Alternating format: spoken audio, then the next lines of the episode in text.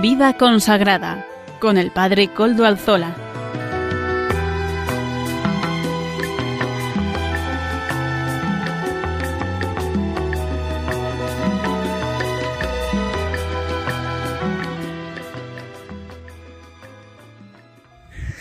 Buenas tardes a todos. Hoy son las 5 de la tarde, una hora menos en las Islas Canarias, y hoy es jueves, y estamos en Radio María. Por tanto, este es el programa de vida consagrada. Les saluda con sumo gusto Padre Coldo Alzola, Trinitario, en este día en el que les saludo también desde, desde el norte de España aquí donde no hace tanto calor. La verdad es que en ese sentido yo creo que en muchos de, los lugares desde donde nos están escuchando hace muchísimo más calor que aquí, en el norte. Pero bueno, al calor tenemos que ofrecerle también el refresco del espíritu, que ese es el que verdaderamente combate todos los calores tórridos y no tórridos. Así que les animo también a que puedan tomar mucha, mucha agua, que es importante, hidratarse bien, tener cuidado con el sol, evitar los golpes de calor, como lo que dicen esto, lo dicen las autoridades sanitarias, y también poder estar escuchando Radio María. Es una buena compañía para cuando uno tiene que estar a la sombra, ¿verdad? Eso es. Un saludo a todos y mi más sincera eh, mi más sincero saludo a todos y mi más sincero deseo de que todo les vaya bien. Vamos a empezar en un programa, el de hoy, que viene también cargado de contenidos. Ya saben ustedes que en este tiempo de verano hemos tomado la determinación en el programa Vida Consagrada en el que estamos, mm, pues de hacer unos programas especiales. Pues hoy también tenemos contenidos muy especiales. En primer lugar, vamos a contar con la ayuda de nuestra colaboradora, Almudena Mendieta Echevarría, que nos ofrece apuntes de espiritualidad. Y también la entrevista. Normalmente estos días hemos entrevistado a los obispos, eh, colaboradores del programa. Hoy no vamos a tener a ningún obispo, pero sí que tenemos una entrevista, ya lo verán. Les dejo con la intriga, si me permiten, vamos a tener entrevista, pero les dejo con la intriga, porque ya verán quién va a ser el entrevistado. Una cosa curiosa. Bueno, seguimos.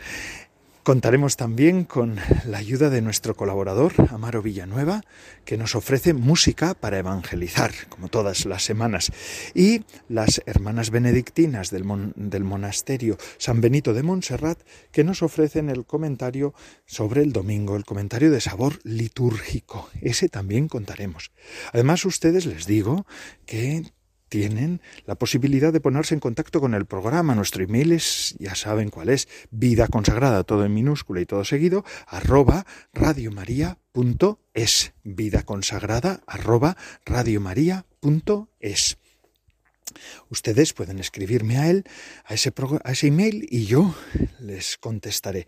Además, ya saben que ahora con la nueva web de Radio María, mucho más actualizada, mucho más fácil, mucho más ágil, tienen más facilidades de poder conseguir los podcasts de, los programas y en concreto también del nuestro. También el nuestro se sube, así que si lo quieren escuchar en otra hora, a otros momentos, lo pueden hacer en esta, en la web de Radio María, la web de podcast de Radio María. Y así, sin sin más dilación, vamos a comenzar con los contenidos de hoy. En concreto ahora será Almudena Mendieta la que nos, Mendieta la que nos ofrecerá estos apuntes de espiritualidad. También el verano es tiempo del espíritu. Así que, Almudena, adelante. Buenas tardes, Padre Coldo. Esta tarde en Apuntes de Espiritualidad vamos a hablar de la caridad.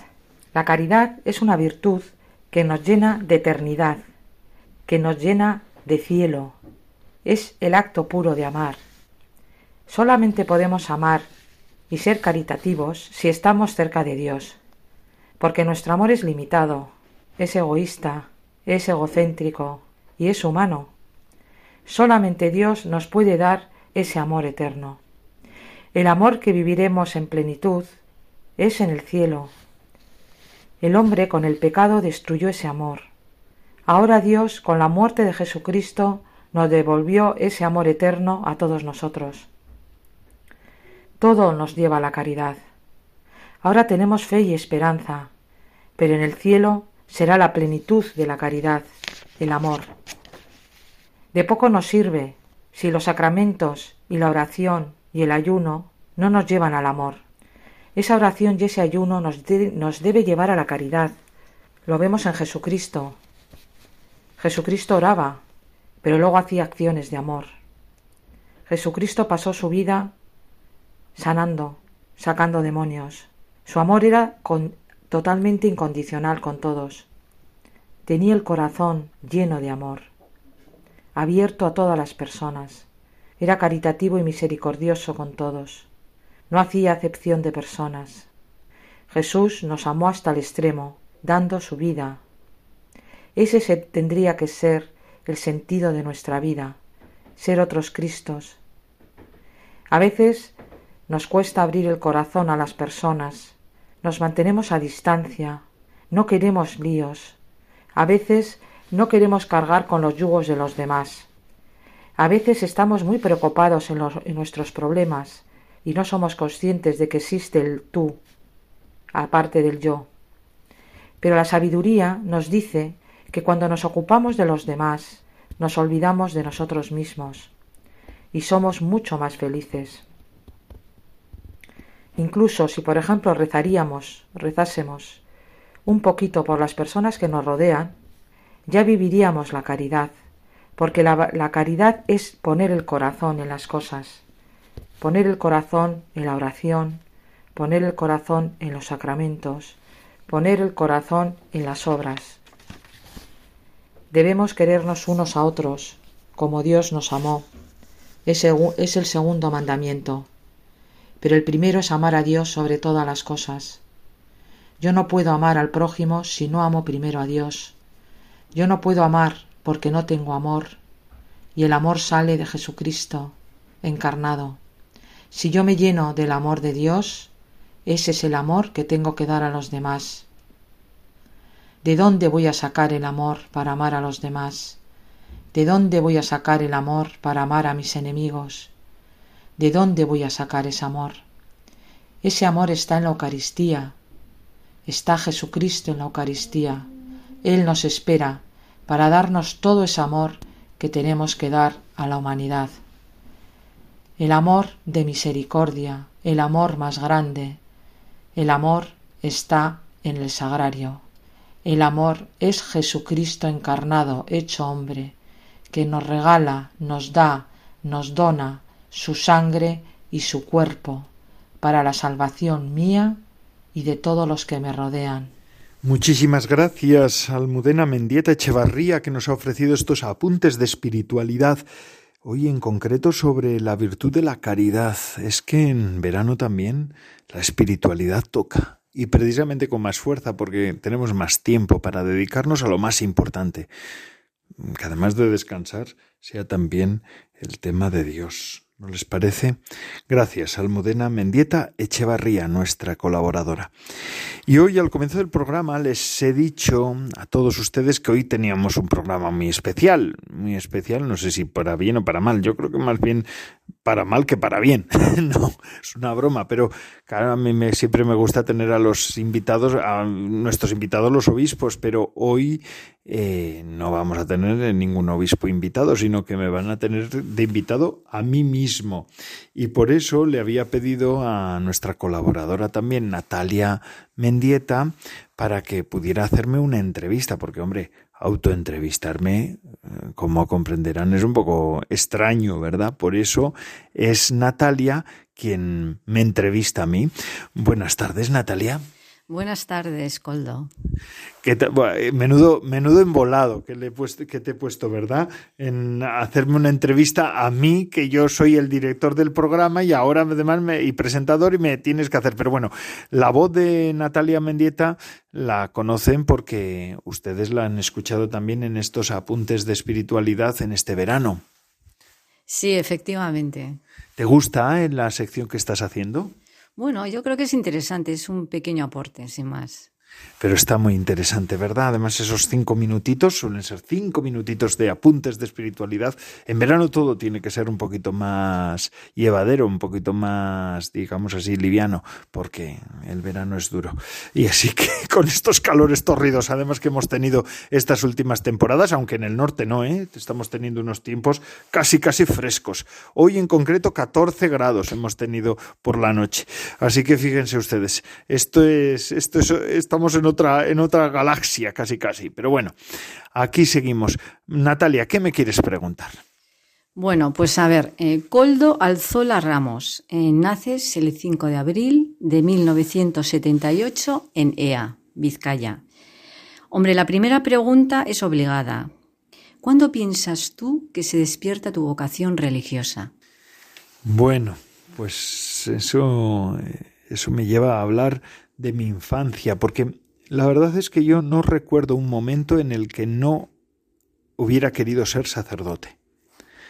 De primeras era sacerdote, ¿eh? porque era lo que conocía en mi pueblo.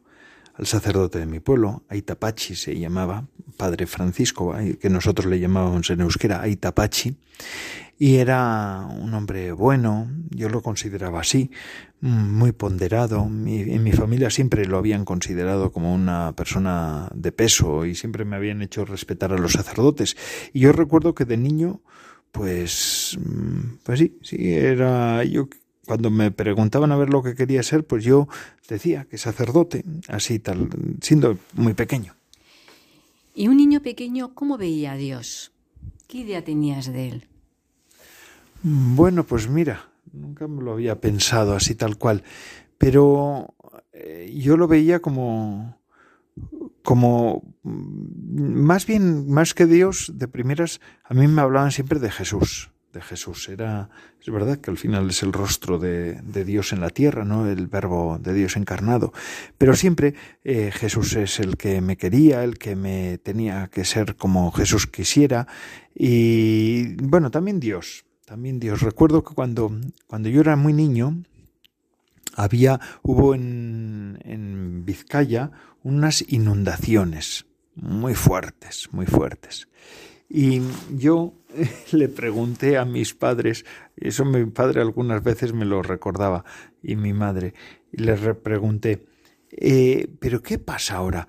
que Dios en vez de hacer los agujeritos en el cielo con aguja, está haciéndolos con clavo para que llueva tanto. Veía un Dios que estaba pues presente en todo, ¿verdad? Yo creo que así, así lo veía yo, que me quería así, que era bueno también, pero que sobre todo estaba presente en todo. Muy bien. Y vamos a ver un poquito más adelante, tu juventud transcurre de una forma normal, sales con los amigos, en un ambiente familiar piadoso. ¿Consideras que tus padres realmente te, te alimentaron esta vocación? ¿Te apoyaron?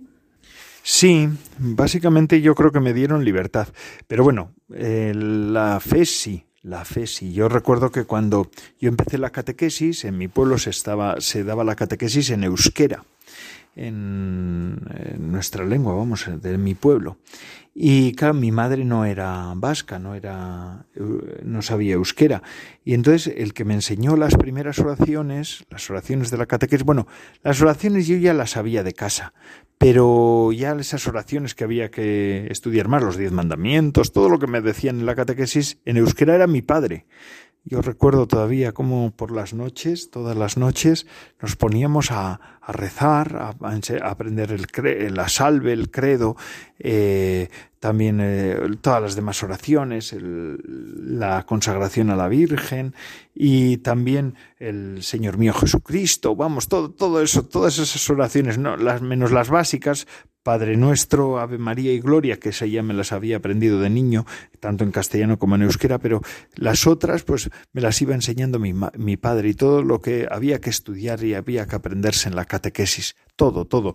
Y recuerdo, recuerdo que le preguntaba yo, ¿qué significa esto? ¿Y qué significa lo otro? Y me, solía dar las explicaciones. Yo siempre he sido muy, un poco preguntón. Me comentabas que tu madre había tenido un papel importante en el sentido de que, bueno, te había influido, ¿no? De una forma inculcándote pues cierta prevención, cierta discreción, a la hora un poco de quizás de, manifestar, ¿no? Tu vocación a una hora demasiado temprana, ¿no? En ese, sentido tú supiste un poco que debías ir un poco como lentamente, ¿no? Sí. Mi madre tenía una máxima que siempre me la decía, no te empaches de las cosas religiosas, porque yo siempre me gustaba mucho lo religioso y me encantaba, me gustaba ir a misa y tal, pero claro, a veces si unas misas muy largas pues me resultaban aburridas. Niño de, de 6, 7, 8 años, pues a veces le resultaba aburrido todo, ¿no? Eh, y decía siempre, no hay que empacharse, decía, porque el que se empacha después igual pierde la fe me decía, hay que cuidar mucho la fe, hay que ser siempre, hay que tener siempre pues presente esto, ¿no? No empacharse nunca. Pero por otra parte sí es verdad que, que me daba también eso que para que no se rieran de lo que decía, para que tuviera prevención. Ella tenía también miedo de, de que pudiera entrar en una secta religiosa, cosas de estas. Siempre era con moderación. Yo creo que en mi casa he aprendido a ser moderado.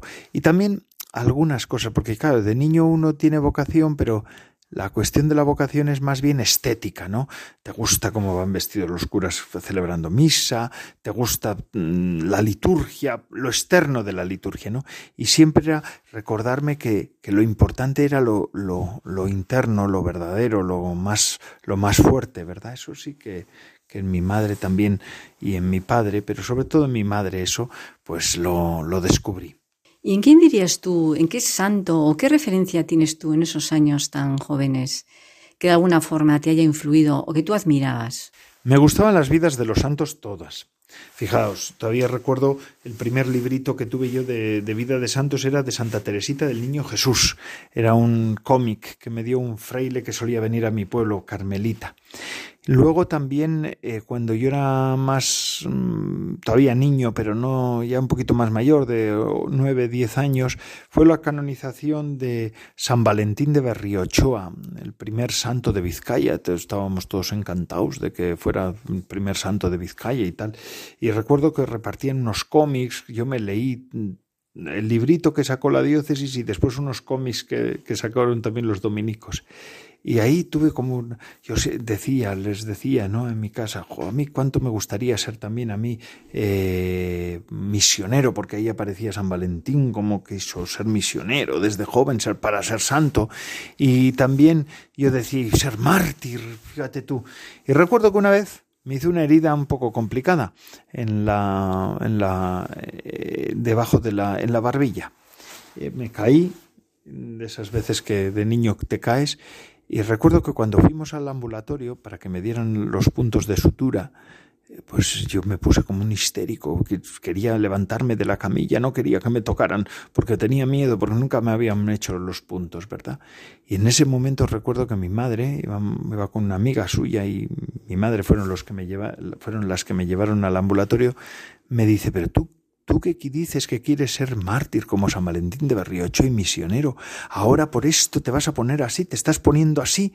Esto, ¿Tú qué crees? ¿Que los mártires salían corriendo en, en el campo del martirio? ¿Que iban a salir corriendo, escapándose de, de, lo que les tocaba hacer? Si eso no, es, no puede ser así, uno no puede ser así mártir.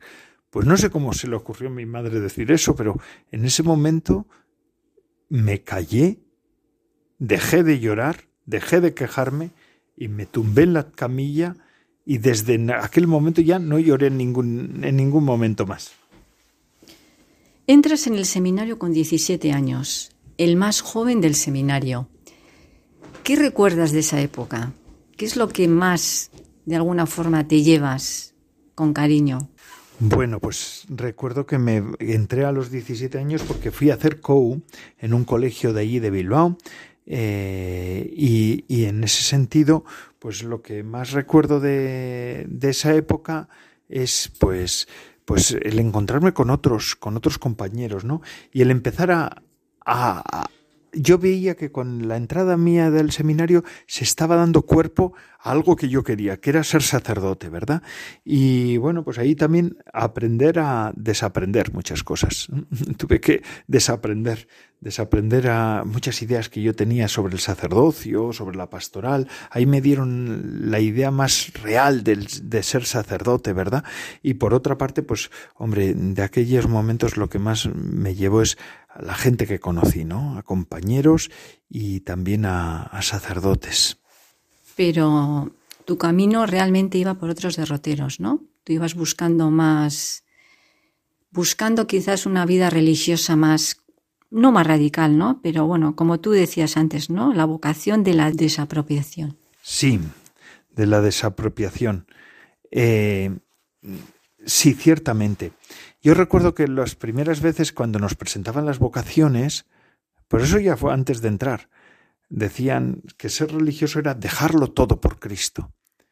Y, yo le dije al que nos acompañaba, al cura que nos acompañaba, que aún es sacerdote y es, ahora uno de los vicarios de Bilbao, de la diócesis de Bilbao, y le decía, yo es que creo que mi vocación va por ahí, que es la de dejarlo todo por Jesucristo, que es la vida religiosa. Y es que en el, en el tiempo del seminario, en todo momento, yo siempre tuve como una inclinación por la vida religiosa, por la vida monástica, lo religioso me gustaba. Había no sé, no sé qué había en mí que me llevaba a pensar eso, ¿no? Pero bueno, la situación familiar no permitía esto. Yo con 20 años, siendo seminarista, fallece mi madre. Yo no tengo hermanos. Eh, me parecía una locura eh, ser religioso. Y así pues iba pasando los años, pero siempre con esa inquietud, siempre, siempre con esa inquietud. Sales del seminario con 26 años, nueve años en el seminario. ¿Cómo llegaste a encontrar eh, pues tu vocación actual, ¿no? Los trinitarios. Sí, fueron fueron sí, fueron muchos años allí en el seminario, la verdad por, por ese motivo, ¿no? Porque se murió mi madre en medio, luego pues yo estaba a gusto con algunas cosas, con la pastoral me gustaba, me gustaban muchas de las cosas del seminario, pero siempre con esta inquietud, mirando para acá, para allá, no había orden que me convenciera, no había, no había, no tenía yo claro por dónde quería seguir. Y en un momento de mi vida, pues un compañero hizo un discernimiento con los trinitarios y yo, entre otras cosas, pues porque no los conocía del todo. La verdad es que eh, es una de las razones por las que me hice trinitario, porque no los conocía del todo. No, no. Y empecé a hablar con uno de ellos, con un sacerdote que me acogió muy bien, que hoy eh, convivo, convive conmigo, que el padre Godson, convive conmigo, el padre Godson Vélez de Mendizábal, que hoy quizá nos estará escuchando en la radio.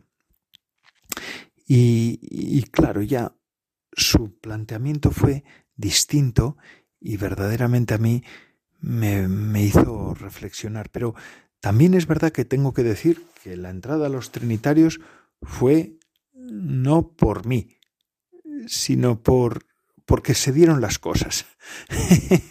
sí, no es que yo tenía claro que quería acabar siendo trinitario. De hecho, en el primer momento era casi casi pedir hacer un discernimiento, pero para ver si me salía que, que, pudiera, ser, pudiera ser sacerdote diocesano, porque yo lo veía como más claro y más fácil para mí. Y en cambio se dieron las cosas, se dieron los pasos. No podía ahora detallarlo porque es un poco largo y, y, tampoco quiero aburrir a nadie, pero, pero eran así como, como esos pasos que, que se dan y que... Ay, madre, y, que al final ves ahí que está claramente la mano de Dios, porque yo ni pretendía ser religioso, ni pretendía ser trinitario, ni se me hubiera ocurrido nunca que iba a acabar siendo trinitario. Y ahora vamos a hacer unos momentos de, descanso, ¿eh? vamos a escuchar un poquito de música, como lo hacemos siempre, y después retomamos otra vez la entrevista.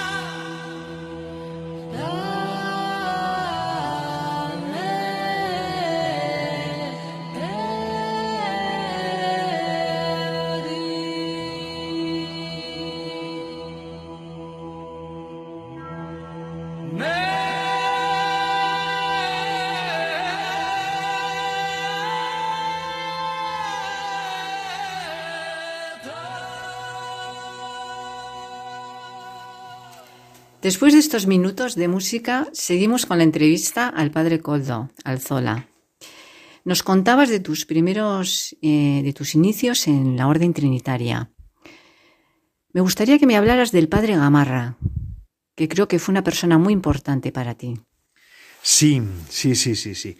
Cuando yo entro a la orden trinitaria fui destinado al estudiantado, a donde estaban los estudiantes, que era Salamanca. Y allí Además de los estudiantes, yo tengo un recuerdo fabuloso de ese primer año que estuve haciendo yo el postulantado en, aquella comunidad formativa, por, porque fue uno de los años que con más cariño recuerdo de todo mi etapa de formación porque era un grupo grande de estudiantes, eh, hacíamos un montón de cosas, pero sobre todo había un ritmo de oración, de vida comunitaria que a mí me verdaderamente me, me cautivó también. Y aquel año, pues fíjate, Dios es así, eh, te pone siempre pues mm, como, como los caramelos, ¿no? al comienzo para cautivarte. Luego vendrán otros momentos más complicados, pero en aquel momento pues es el, el padre Gamarra un hombre menudo, pequeño, había sido general nuestro, pero que es de las personas más santas que he conocido yo en mi vida. Si pudiera decir una persona santa, pues para mí el modelo siempre el padre Gamarra, un hombre prudente en el hablar, eh, afable, siempre, sin perder nunca la compostura, la bondad, siempre bondadoso, bondadoso, aunque también sabía decir que no, sabía estar en su sitio, sabía un hombre de mucha oración y de una austeridad tan grande, es decir, es que reunía todo lo que podemos considerar de un santo, ¿no? Y la verdad es que para mí ha sido pues el modelo de santidad que he conocido en mi vida. Y después de esto, bueno, te destinan durante unos meses, creo que es, a Colombia a tener unas experiencias muy interesantes allí, ¿no? Concretamente con las mujeres en la cárcel de Colombia. Sí. Mm, bueno, desde Salamanca después tengo que hacer bastante, eh, pues el noviciado, que también fue un año bonito en la bien aparecida, en Cantabria, cerca de donde estamos nosotros. Y Después, eh, pues tuve que ir a Colombia. Eh, hice un año de estudiantado allí, un tiempo de estudiantado en el estudiantado con los estudiantes, mm, porque de Salamanca se pasó el estudiantado a, Colombia, a Bogotá. Y en concreto también me tocó eh, atender pastoralmente a las internas del porque yo ya había acabado los estudios, había bueno, ya en, el seminario había acabado mi formación académica, luego hice un posgrado en, en Salamanca, otro en Madrid, pero pero quiero decir, pues en ese tema de, de, estudios, como ya lo tenía acabado, pues allí no me iba a poner a estudiar. Y entonces, pues mm, mis superiores pensaron que lo mejor era hacer una experiencia eh, pastoral y en la cárcel de mujeres. Fue una experiencia Impresionante, impresionante. Todos los días es una novedad en una cárcel de mujeres tan grande como el Buen Pastor de Colombia, de, Bogotá, con 1.300 internas. Allí vi el valor de, la fe y del acompañamiento en la fe, porque verdaderamente aquellas mujeres, a muchas de ellas, no todas, pero a muchas de ellas, las que podían con las que yo podía tener contacto, la fe era lo que las sostenía lo que, lo que les hacía abrir un rayo de esperanza en aquella situación que a veces era muy, muy, muy dura. Allí conocía a mujeres de todo tipo, desde personas muy pobres hasta mm, parlamentarias, hasta personas que se dedicaban a la política y veías la pequeñez de las personas daba igual su condición social, desde terroristas hasta, hasta personas que, que se habían dedicado a, a la prostitución de lujo porque eran verdaderas modelos de pasarela, ¿no? Y cómo, cómo se había estropeado su vida. El éxito, muchas veces alguna persona me decía a mí, una madre de, no era una de las internas, sino la madre de una de las internas con la que yo tuve contacto porque vivía en Bogotá y me pedía ayuda y decía, lo peor que le ha podido pasar a mi hija es ser guapa. Y es cierto, y es cierto. Qué cuadros, qué situaciones. Madre mía. Personas que habían abortado, personas que habían acompañado a otros a la perdición, porque eran, eran cebos de algunos de los grupos de allí de Colombia para, para degradar las poblaciones y así generar también necesidad de, de sicarios. Bueno, en fin, en fin, todo lo que nunca se me había podido ocurrir de maldad, pues lo descubrí allí, ¿verdad? Pero también el rayo de esperanza que es quien se encuentra con Cristo, porque allí había mujeres que se habían encontrado verdaderamente con Cristo, y esto las había llevado también, pues, una homosexualidad exacerbada, muchas de las mujeres, como eso también al final las hundía todavía más, ¿verdad? Pues porque habían probado eh, muchas veces era por, por, por, tener un apoyo, ¿verdad? Una persona de apoyo allí dentro de la cárcel, pero eso al final les creaba unos, unas situaciones mm, verdaderamente dolorosas, dolorosísimas, y cómo había que sacar todo, todo aquello, como solo Cristo. Y verdaderamente allí uno descubre eso, solo Cristo y el camino cristiano puede dar luz donde no hay más que oscuridad. Sí, efectivamente, ¿no? Situaciones duras y dramáticas, pero qué importante, ¿no? Para la formación de un futuro sacerdote. Bueno, de vuelta a España, te ordenas por fin, con 31 años, el 6 de diciembre de 2009, en la Iglesia Santísima Trinidad, en Algorta. Ya es, de alguna forma, el inicio de lo que sería ya, pues, tu, lo que diríamos el sacerdocio, ¿no? Y comienzas como director en un colegio en Alcorcón.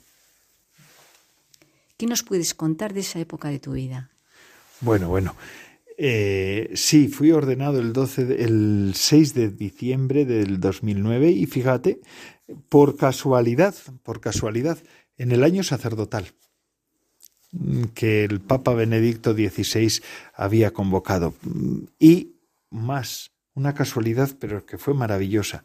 El sacerdote que me había bautizado, Aitapachi, fue ordenado 50 años antes, en otro año sacerdotal, porque ese fue el, año sacerdotal, fue promulgado por Benedicto XVI porque se cumplían los 150 aniversarios de la muerte de San Juan María Vianney, un santo que para mí no fue tan, eh, tan significativo, no me había dado cuenta yo hasta ese año. El cura de mi pueblo, Aitapachi, el que me bautizó, fue ordenado sacerdote ese año. Por también. Otro cura que para mí fue muy importante, Joseba Hacha, en mi formación en el seminario, porque yo tuve que ir a hacer pastoral con él en, a su parroquia en Bilbao, también fue ordenado ese mismo año. Eh, 50 años antes, quiero decir, estaban celebrando los el 50 aniversario, porque también se ordenaron en año sacerdotal. Y mi, mi maestro de novicios, el padre Domingo Ciordia, Chomin, el padre Domingo, mi maestro de, de novicios también cumplía 50 aniversario ese año, porque también él se ordenó en el año sacerdotal. Fue una gracia, la verdad es que ha sido una gracia, una gracia de Dios. Después de haber esperado tanto, pues fíjate, me ha hecho ordenarme en el año sacerdotal. Dentro de 50 años, cuando a los 50 años de mi ordenación sacerdotal, espero, si vivo, en el año 2059, vete a saber, ¿verdad? Pero si viviera, pues también lo celebraré con un año sacerdotal, porque seguramente que en ese momento el Papa lo va, no, lo va otra vez va a convocar ese año. Así que es que es una, una cosa curiosísima. Y bueno, sí que llegué a, Madrid, pero de primeras en Alcorcón estuve en la pastoral del colegio, estuve en el colegio y al final acabé siendo director. Sí, son años muy interesantes. Porque ahí eh, he descubierto que ser religioso, además de la vida comunitaria, de la vida de, vivir en, en comunidad, es también una cuestión muy, muy, muy plural. Es que yo no sé por qué la gente no se hace más, no hay más religiosos, no hay muchos más religiosos, porque es que la pluralidad de vida y de experiencias que yo he podido hacer por ser religioso y sacerdote, es que yo no creo que la, la hubiera podido hacer de otra, en otro camino. Yo con esto no menosprecio el camino de la vida matrimonial, de la vida... No, no la menosprecio, ni mucho menos. Pero es que, es que esto es, es que no, no puedo darle más gracias a Dios por todo lo que me ha hecho conocer. Y la verdad es que yo no sé por qué el Señor se ha fijado en mí. No lo sé, no lo sé. Cuando llegue al cielo es lo primero que le voy a preguntar porque la verdad es que me ha dado una cosa tan hermosa que, que nunca tendré suficientes vidas para darle gracias a Él. Sí, desde luego. Y bueno, esto que dices tú, esta experiencia no tan interesante que tienes, ¿no? De contacto con las personas, ¿no? Ya después de nueve años allí en Alcorcón, llegas al País Vasco de nuevo. Y allí ya te haces cargo de dos parroquias, que es donde tú estás ahora. Bueno, pues cuéntanos, ¿cómo vives tú ahora esa vuelta al País Vasco y en qué entorno te mueves? ¿Qué nos puedes contar de lo que estás haciendo ahora y de tus proyectos? Bueno, pues mm, fue una vuelta, sí, ya me lo había dicho mis superiores, me habían hablado, mi superior, vamos, el provincial, que podía volver porque era importante, mm, entre otras cosas también por mi padre, mi padre vive aquí y, bueno, pues, pues era importante que yo pudiera volver a casa mm, después de este tiempo para poderle acompañar. De hecho, mi padre ahora vive conmigo. Yo no tengo hermanos y, mi padre vive conmigo. Es también una gracia que pueda vivir conmigo y pueda compartir casa conmigo, ¿no? Eh, me ayuda a mí también a estar más tranquilo. Yo creo que él también está a gusto. Es una de las cosas que a mí más me ha gustado, que mi padre en todo este tiempo haya querido participar en casi todas las cosas de la orden, ¿no? Pues vino a Salamanca, estuvo algún tiempo en Salamanca cuando estaba yo allí, luego en Alcorcón también más a menudo y ahora pues está viviendo conmigo y es una bendición de Dios ese tema, ¿no? Por otra parte, la, pues la pastoral y la vida pastoral en el País Vasco ahora y en Vizcaya en concreto, no digo yo en todos los sitios del País Vasco, pero en Vizcaya es bastante, está bastante dura, muy dura, es una situación bastante complicada. Y yo venía con ganas de hacer pastoral de juventud, para hacer cosas distintas, y pues me dado cuenta pues que, que la cosa no está tan fácil como lo que yo pensaba. He visto un bajón de cuando estuve yo ahora ha habido como un bajón fuerte ¿no? en la secularización de la sociedad, cosas que me dan mucha pena, ¿verdad? Pocos bautizos, pocas bodas, pero también poca vida parroquial, a veces, ¿no? Eso me da mucha pena, me dan, me dan ganas de llorar muchas veces, no, bueno, llorar es un decir, ¿verdad? Pero me duele que mi pueblo haya abandonado a Cristo eso es una de las preocupaciones que más tengo. Por eso pido a los oyentes también que recen, ¿no? Y después, pero el Señor, una de las cosas más grandes del Señor es que siempre te sorprende. Y en esta ocasión también eh, hay proyectos. Vosotras también estáis en algunos proyectos de evangelización que estamos haciendo ahora en las parroquias. Eh, y hay nuevos proyectos, todavía más, todavía más, peregrinaciones, eh, el Señor siempre, siempre, siempre sorprende. Yo no pensaba que iba a encontrar tanto. por una parte no pensaba que iba a ser tan pobre como, como lo que llegué, aunque bueno, ya tenía una idea, ¿eh? pero, pero después mm, no pensaba yo que, que, iba a encontrar tantas oportunidades de evangelización. Mm, en Madrid no he tenido, no he confesado tanto como estoy confesando yo ahora en Algorta por ejemplo. En Madrid no he tenido tantas oportunidades igual. Con jóvenes sí que estaba en el colegio, como no iba a estar, pero, pero digo, como aquí, ¿no? Que, bueno, pues allí eran más número, pero aquí pues ya va, va surgiendo cosas y, y, vamos, yo le pongo en manos de la Virgen, en estos momentos en concreto, pues mm, todos los empeños pastorales que tenemos, ¿no? Que el Señor nos ilumine y nos ayude en todo esto.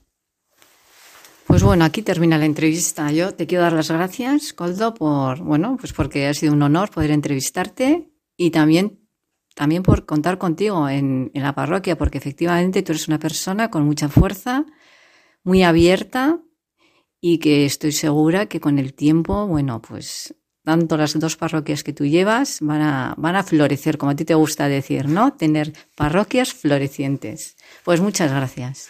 Gracias a ti, Natalia. Y ahora seguimos con el programa, ¿verdad? Vamos a seguir ahora escuchando eh, la sección que viene, que es Amaro Villanueva con música para evangelizar. Esto es importante, evangelizar es importante. Agradezco a Natalia que se haya ofrecido para hacerme la entrevista. No suele ser fácil hacerle la entrevista al entrevistador. Pues eh, gracias, Natalia.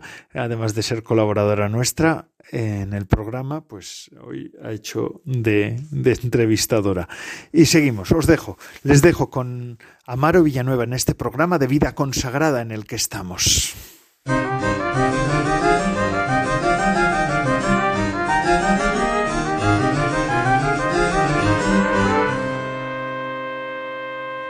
Buenas tardes, Padre Coldo, y buenas tardes a todos los oyentes de Radio María.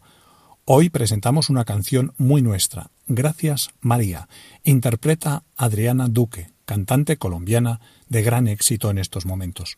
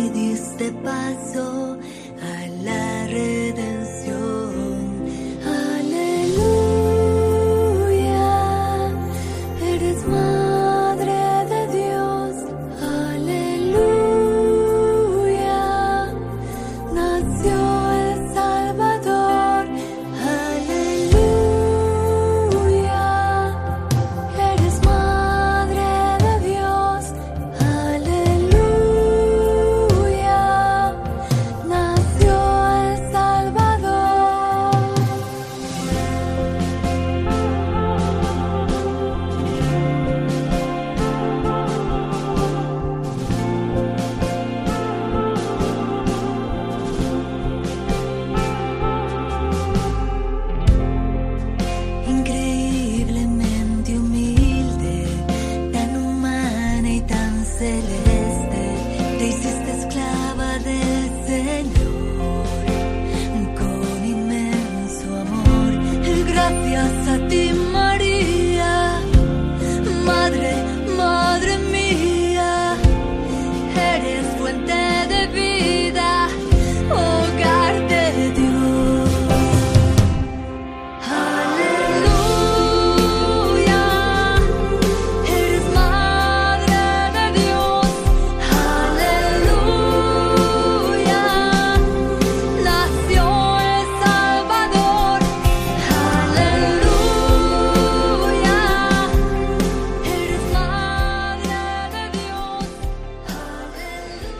Muchas gracias a Maro Villanueva por estas músicas que nos ofrece. Siempre tan interesante, ¿verdad? Eh, los nuevos ritmos que nos hablan de la evangelización, del Evangelio de Jesucristo. Es lo que, lo que cuenta para lo que hemos, hemos salido nosotros a la calle a evangelizar. ¿Qué es, ¿Cuál es tu tarea principal? La evangelización. Pero no la del sacerdote y la de la religiosa, sino la de todo cristiano. Esa es la tarea fundamental del cristiano, es dar anuncio del Evangelio, ser evangelios vivos que muestren que Jesucristo es Señor y es dador de vida. Y ahora continuamos con nuestro programa. Ya llega la última sección. Es que el programa, ya saben ustedes, ya la entrevista en este, en este tiempo de verano, las entrevistas al ser tan largas, pues, y la mía también ha sido larga, ¿verdad? Pues lleva casi todo el programa. Así que ya llegamos a la última sección del programa. Nuestras hermanas benedictinas del monasterio San Benito de Montserrat ofrecen semanalmente este comentario de sabor litúrgico. Vamos a escuchar qué es lo que nos dicen estas hermanas. Adelante, hermanas. Buenas tardes y un caluroso saludo, nunca más bien dicho, a todas las personas que nos están escuchando en la sintonía de Radio María. En medio del verano, la liturgia nos invita un domingo más a seguir ahondando en la persona de Jesús y en lo que significa su seguimiento. El Evangelio que leeremos este próximo domingo nos interpela sobre nuestro posicionamiento ante Jesús y su discurso, y concretamente ante el discurso del pan de vida. En el relato que nos ocupa se constata la complejidad de entender las cosas de Dios con la estrechez de, nuestras, de nuestros conocimientos. Sabemos que las palabras de Jesús no fueron entendidas del todo por sus contemporáneos. Los que las escuchaban no quedaban nunca indiferentes, mientras que unos se ponían nerviosos y furiosos y descartaban de entrada la posibilidad de que Jesús fuese el Mesías. Normalmente era lo que hacían las personas más religiosas y estrictas seguidoras de la ley de Moisés. Otras personas, más sencillas o menos formadas, tenían sus dudas y contemplaban con ilusión la posibilidad de que Jesús fuese ciertamente el Mesías esperado que lo cambiaría todo. Su manera de hablar y de actuar, sus actos milagrosos y sus conocimientos sorprendentes así se lo hacían pensar. Pero Jesús con su discurso los llevó y nos lleva a nosotras también al límite, al límite de nuestras certezas, al límite de nuestros conocimientos, al límite de nuestras posibilidades y experiencias, y en ese límite nos habla del Padre, del Dios que es amor, y de Él mismo, que es el enviado por el Padre, y que se hará pan y vino, y que nos dará su carne para comer y su sangre para beber. Jesús lleva a todos sus discípulos al lugar de la irracionalidad, el lugar de la fe, del salto al vacío, un lugar donde nos toca escuchar más que hablar, recibir más que dar y aprender a confiar en saber sin saber, en aceptar sin comprender del todo. Aparentemente seguir a Jesús no es nada fácil, pero tampoco es difícil. Lo pueden hacer incluso los niños. Se trata básicamente de hacer un ejercicio de humildad, de fe y de confianza. Y no debemos olvidar que la fe es un don. Por eso dice Jesús que nadie puede ir a Él si el Padre no se lo concede. No debemos ser duros con los que no tienen fe. Jesús no se enfada con los discípulos que le abandonan, no los maldice, ni los echa, ni los excomulga, ni los menosprecia, sencillamente deja que se marchen. Y pregunta directamente a los doce escogidos, ¿también vosotros queréis marcharos? Esta pregunta de Jesús es muy profunda, porque nada, nada le asegura a Jesús que los demás le van a seguir. De hecho, en la cruz se quedará solo, confiando él también hasta el límite y aceptando la voluntad del Padre, aun sin comprender y sin tener a su alcance la respuesta final. Esta es la palabra de vida eterna, la de Jesús, la del Santo de Dios, una palabra sostenida en la fe y la confianza. Y la pregunta también va para quienes la escuchamos ahora. ¿También vosotros queréis marcharos? Y la respuesta la debe de dar cada cual de corazón. Sabemos que el mundo es difícil y complicado. Las relaciones humanas son complejas y a menudo dolorosas. Hay enfermedad, desgracias, dolor y muerte, traición y maltrato, violencia y agresividad, insultos, críticas, juicios y sentencias, injusticias que se repiten a perpetuidad, víctimas y verdugos por todas partes. Pero, pese a todo ello, Jesús nos habla de esperanza y nos alimenta con su pan en la Eucaristía. En ella está contenida una revolución silenciosa. ¿Qué puede haber más ingenuo que creer que el mundo se arreglará a través de un pedazo de pan y unas gotas de vino? Pues esta es la verdad revelada por Jesús, nuestro pequeño y gran acto de fe, que por muy imposible que parezca, puede contribuir a cambiar el mundo. Leemos en el Catecismo de la Iglesia Católica la Eucaristía y la cruz son piedras de escándalo. Es el mismo misterio y no cesa de ser ocasión de división. ¿También vosotros queréis marcharos? Esta pregunta del Señor resuena a través de las edades, como invitación de su amor a descubrir que sólo Él tiene palabras de vida eterna, y que acoger en la fe el don de su Eucaristía es acogerlo a Él mismo. Pidamos al Señor que cada vez que vayamos a comulgar lo hagamos con suficiente fe en la palabra de Jesús y que como Pedro sepamos responder con convicción Señor, ¿a quién vamos a acudir? Tú tienes palabras de vida eterna y nosotros creemos y sabemos que tú eres el Santo de Dios. Un abrazo y un feliz verano. Muchas gracias, hermanas benedictinas del monasterio de San Benito de Montserrat, por este comentario de sabor litúrgico. Hermoso, además, como siempre. Y ya acabamos nuestro programa, me despido, pero antes de despedirme hoy permítanme que recuerde también y pidamos oración. Tenemos que seguir rozando por la situación de Afganistán. Muchos religiosos, bueno, algunos religiosos que están viviendo allí han tenido que ser repatriados, han tenido que salir por la situación tan eh, extrema que se está viviendo en el país. Pedimos por ellos. La vida consagrada también ha estado allí en Kabul y en otros lugares de Afganistán. Y bueno, pues pedimos para que verdaderamente puedan llegar a, bien, a buen término y sobre todo para que se solucione la cuestión en el país. Donde hay un sufrimiento tenemos que estar nosotros. Y cómo no, también recuerdo ahora estos días pues las noticias que nos están llegando desde Haití. Es en el otro continente, es por otras causas. Estas son por causas por el terremoto, pero ciertamente complicada la situación. Leía yo que el cardenal ha sido afectado también por esta situación es, es verdaderamente duro lo que tienen que vivir, pues nuestra solidaridad vaya a ellos en la oración y también en la medida de nuestras posibilidades con la ayuda que podemos ofrecerles, ¿no? La ayuda humanitaria. Eh, hermanos, amigos, queridísimos, hay, hay muchos religiosos y muchas religiosas que están empleándose vivamente en la tarea. Y esta es la vida que nos toca responder ante aquella situación tan dolorosa y tan fuerte. La vida religiosa tiene que llevar consuelo. Esto es lo más fundamental de la vida consagrada, de la vida religiosa. Y sin más, me despido, se despide de todos ustedes. Padre Coldo Alzola, Trinitario, recen por mí, yo lo hago por ustedes. Que Dios les bendiga. Hasta la semana que viene, si Dios lo quiere.